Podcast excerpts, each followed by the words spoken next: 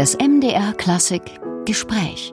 Sie sind eine anerkannte, Sie sind eine brillante Sängerin im Repertoire des Barock und des Vorbarock. Was fasziniert Sie so an dieser Epoche, die ja stilistisch doch besonders ist? Es gibt eigentlich eine ganz große kammermusikalische Qualität in dieser, in dieser Art des Musizierens und eine, eine Freiheit, in der alle im Idealfall subjektiv und eigenverantwortlich musizieren und arbeiten.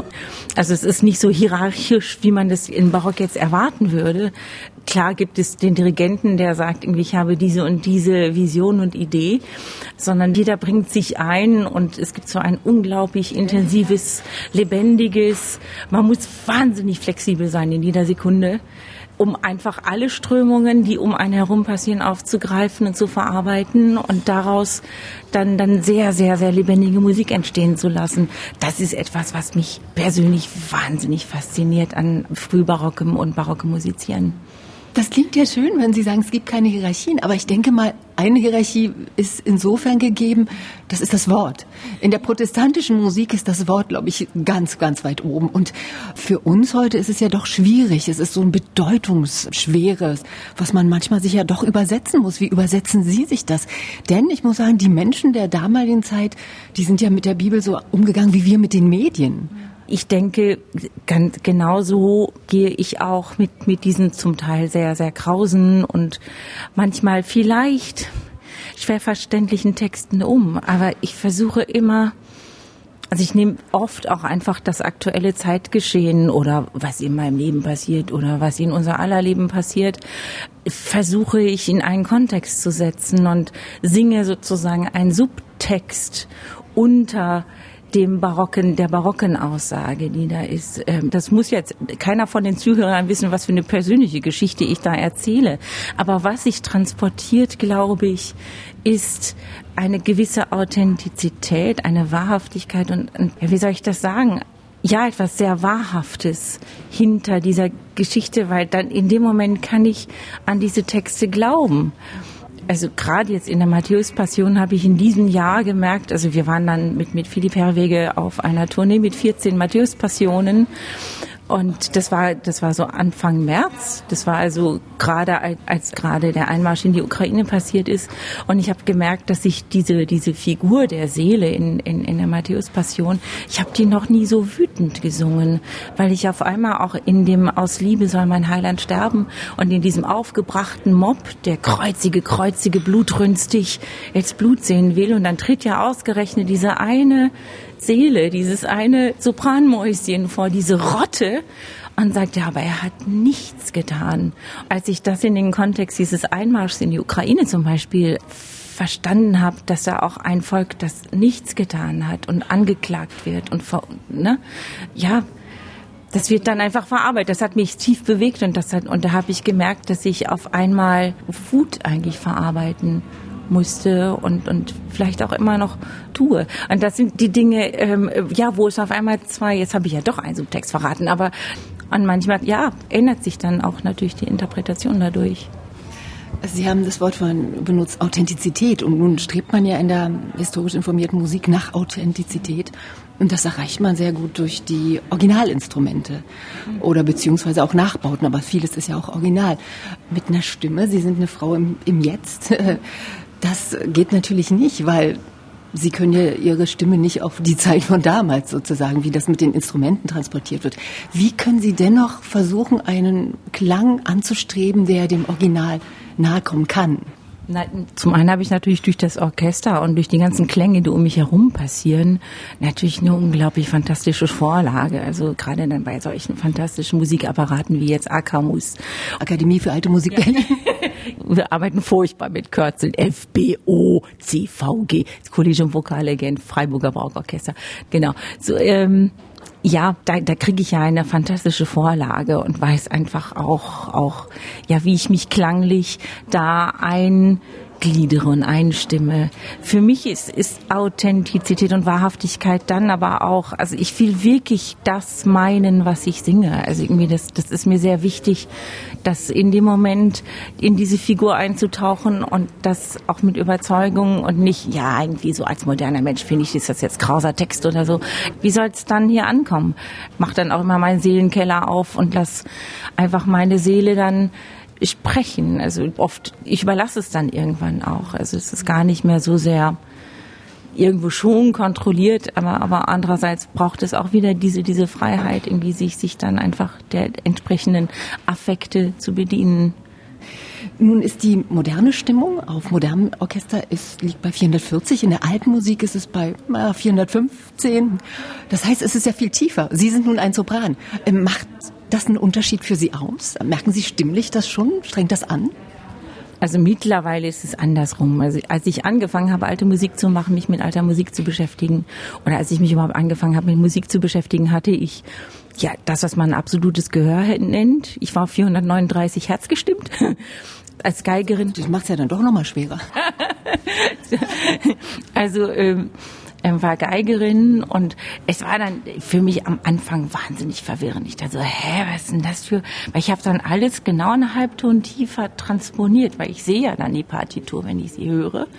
Und dann habe ich das alles mit unglaublich vielen Vorzeichen gesehen und kam dann natürlich in unglaubliche Bedrängnis. Wir haben dann mitteltönig und das ist ja dann wieder auf die Tonart natürlich bezogen. Die Anfang war wirklich, wirklich, wirklich schwer. Irgendwann war für mich klar, Barockmusik ist mein Ding und mein, mein Brot und mein Leben. Wann war Ihnen das klar und wodurch? Ähm, ja, relativ früh, also mit 16 habe ich, hab ich ähm, Ton Kopmann und Amsterdam Barockorchester mal gehört, live in Stuttgart. Das war für mich so die Streicheroffenbarung. Also, weil ich war ja Geigerin und ähm, hatte russische Schule gelernt, also ganz, ganz, ganz anders. Und war, war fasziniert von diesem, von diesem Klang, von dem ich auch merkte, dass der eigentlich meinem, meinem persönlichen Vokalklang ja, ja sehr, sehr nahe kommt, dass die einander schon entsprechen. Ja, das hat mich sehr schnell dann eigentlich Emma Kirkby natürlich auch irgendwie. Das waren Figuren, die mich natürlich in diese Richtung bewegt haben. Und ähm, im Studium hatte ich das Glück dann, ich habe zwar ganz normal irgendwie Operngesang studiert in Bremen, aber meine, meine Lehrerin Egger Holzmann hatte irgendwie eine große Affinität auch zur Barockmusik und hatte das auch in meiner Stimme erkannt und gesehen. Also, ähm, weil ich weiß nicht, bei den Aufnahmeprüfungen hat eine andere Professorin mal gesagt, na ja, eine Opernstimme ist es ja nicht, aber wir können es ja mal versuchen. Und, äh, und dann muss, muss ja vielleicht gar nicht. Also, ne, weil von meinen ersten Träumen Tosca zu werden, war ich ja weggekommen mittlerweile. So und also als ich dann so 19, 20 war, war eigentlich klar, ich werde mich sehr viel mit Barockmusik beschäftigen. Rannte dann auch immer in die Akademie für alte Musik in Bremen, die war damals nicht an die Hochschule angeschlossen, war eine Privatschule, damit war es für mich ausgeschlossen, weil irgendwie meine meine Eltern, Großeltern hatten nicht das Geld, um mich so zu fördern und ähm, wäre meines BAföGs verlustig geworden und hätte Schulgeld zahlen müssen. Und ähm, also blieb ich schön irgendwie als Operntrullei irgendwie an der Hochschule und ähm, habe mir die Vorlesung an der Akademie für Alte Musik angehört. Irgendwann habe ich mich sozusagen umgestimmt. Also jetzt ist 415 mein Zuhause. Wir haben natürlich dann noch ganz andere Stimmtöne. Ne? Also dann haben wir irgendwann natürlich 392 Hertz. 392 jetzt ist so Hamburger Oper, Matheson, äh, solche Leute. Das ist irgendwie 392 Hertz. Und das ist tatsächlich dann nur ungefähr ein ganz Ton von 440 runter und muss ich dann transponieren. Und 465 Hertz Monteverdi Schütz und so, da muss ich dann tatsächlich von 415 ganz hoch transponieren. Und das schaffe ich auch nicht. Also ich kriege mich da nicht umgestimmt. Das ist für mich immer, irgendwie muss ich so ein bisschen extra arbeiten und dann sehen, wie ich mich in in die, in die Mitteltönigen reinterzen und irgendwie harmonisch dann reinfummel. Nein, das ist, das ist alles passt und stimmt, aber da hat man ja die ganzen Leute drumherum. Ähm, Sie haben Tosca schon erwähnt. Ich glaube, Tosca war auch so die erste Oper, die Sie, die Sie gehört haben. Ähm, war die mit José Carreras? Denn ich komme darauf, Sie haben einen Roman angefangen. Da waren Sie noch ganz jung. Da war ich zwölf. also, was heißt Roman? Das, also so wie Zwölfjährige dann Romane schreiben. Ne? Also, das waren so, ich glaube, aber drei oder vier China-Klatten voll. Also, ne, da hatte ich richtig, richtig, ja, immer abends dann so statt Tagebuch, Liebestagebuch, nee, habe ich die Geschichte mit Monique Laroche und José Carreras, die in Alicante an der Oper singen und zusammen ein Gestüt haben. Natürlich, ich war doch zwölf. Die habe ich da reingeschrieben. Genau. Hat José Carreras je davon erfahren? Ich glaube nicht.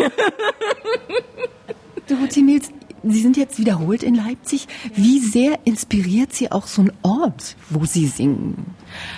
Ich meine, jeder Stein hier atmet natürlich Geschichte, gerade in Leipzig. Also irgendwie auf das, wie soll ich sagen, das, das beflügelt in einer Weise. Also irgendwie das, ich habe auch nicht das Gefühl, dass ich hier mal durch die Stadt laufe und in die Läden schaue, ohne mir dessen bewusst zu sein, dass ich gerade einfach zwischen Nikolaikirche und Thomaskirche hin und her pendel und irgendwie alle unsere musikalischen Götter hier gewandelt und gewirkt und, und, und getan haben.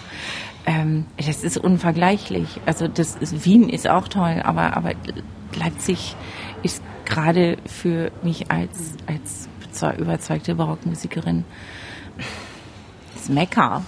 Und gerade in diesen Zeiten, also weil, weil einfach irgendwie, es ist auch so allgegenwärtig, einfach irgendwie die Musik und das Bewusstsein um diese Musik, um diese, um diese Tradition und, und das, das ist ein schönes Gefühl.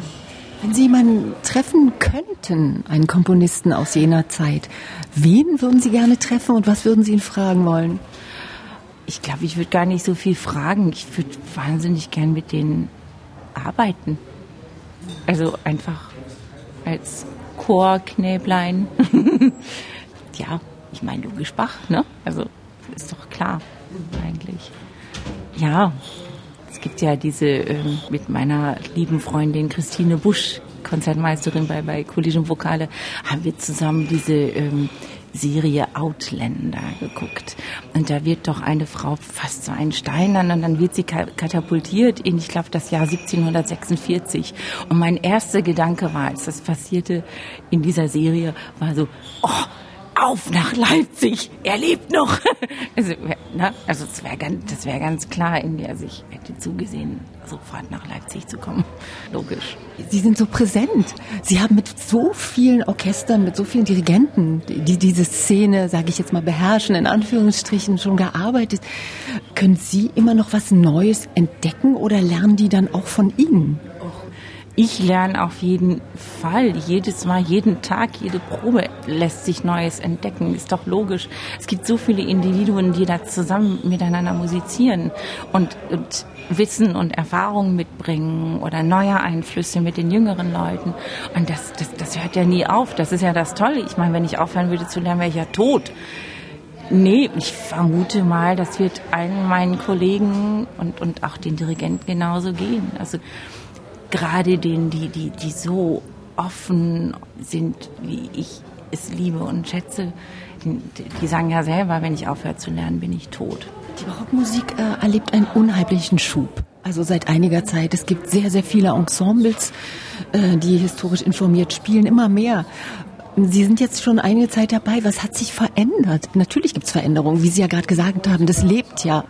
Ich habe das Gefühl, es wird, ja, Means. Mainstream, was man jetzt nicht, na, das kann man ja oft, irgendwie sieht man das negativ, aber ich finde das natürlich wahnsinnig begrüßenswert. Also das ist mittlerweile an keiner Kirchenkantorei, an keinem Sinfonieorchester kommt eigentlich irgendwie der Begriff authentisches Musizieren irgendwie vorbei. Und, und, und das, das begrüße ich natürlich sehr, dass, dass man sich damit auseinandersetzt. Wie mag das geklungen haben? Was war das Ziel? Was, worum ging es den Leuten, die das geschrieben haben, die das aufgeführt haben und sich damit auseinanderzusetzen, das finde ich natürlich extrem begrüßenswert. Ähm, das andere ist auch, und das finde ich auch sehr begrüßenswert, das ist ja so wie in, in, in Erziehungsstilen. Ne? Also wenn dann, wenn dann Uroma war irgendwie super, super streng, dann hat Oma irgendwie versucht dagegen zu halten und war sehr locker. Es wird irgendwann, also irgendwie, wenn unsere ersten Pioniere, die mussten, glaube ich, genauso detailverliebt arbeiten. Die hatten nichts außer den Quellen. Wenn du die Quellen liest, ähm, und das eins zu eins umsetzt. Aber das ist ja so, wie, wie, wie beschreibt das Grün eines Baumes mit Worten. Also irgendwie, und dann versuche es danach irgendwie umzusetzen. Es wird vielleicht nicht unbedingt ein Baum bei rumkommen. Und, und vielleicht wird es erstmal ein bisschen eckig und hakelig und, und, und sehr furchtbar theoretisch. Aber das musste, das war der erste Schritt.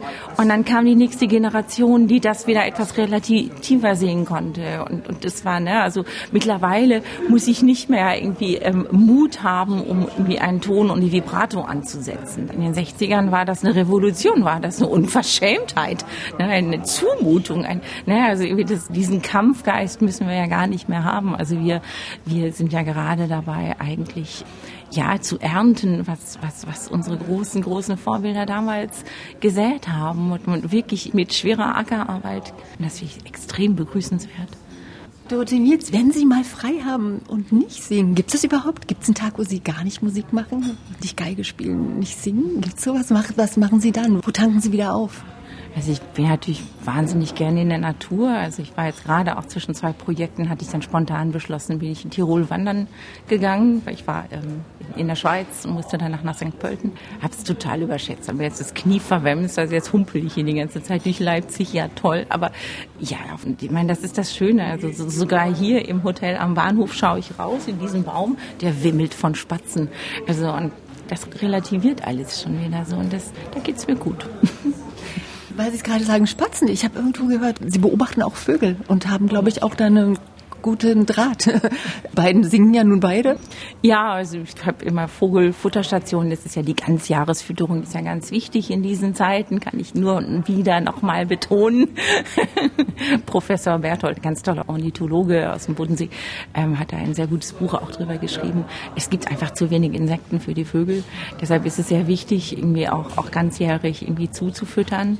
Ähm, das habe ich im Moment auch zu Hause. Ich bin jetzt gerade wieder viel zu wenig zu Hause. Ich versuche mich gerade, das ist eine ganz schwierige Abgrenzungs- und Disziplinarbeit, nichts zuzusagen und mal zu Hause zu sein.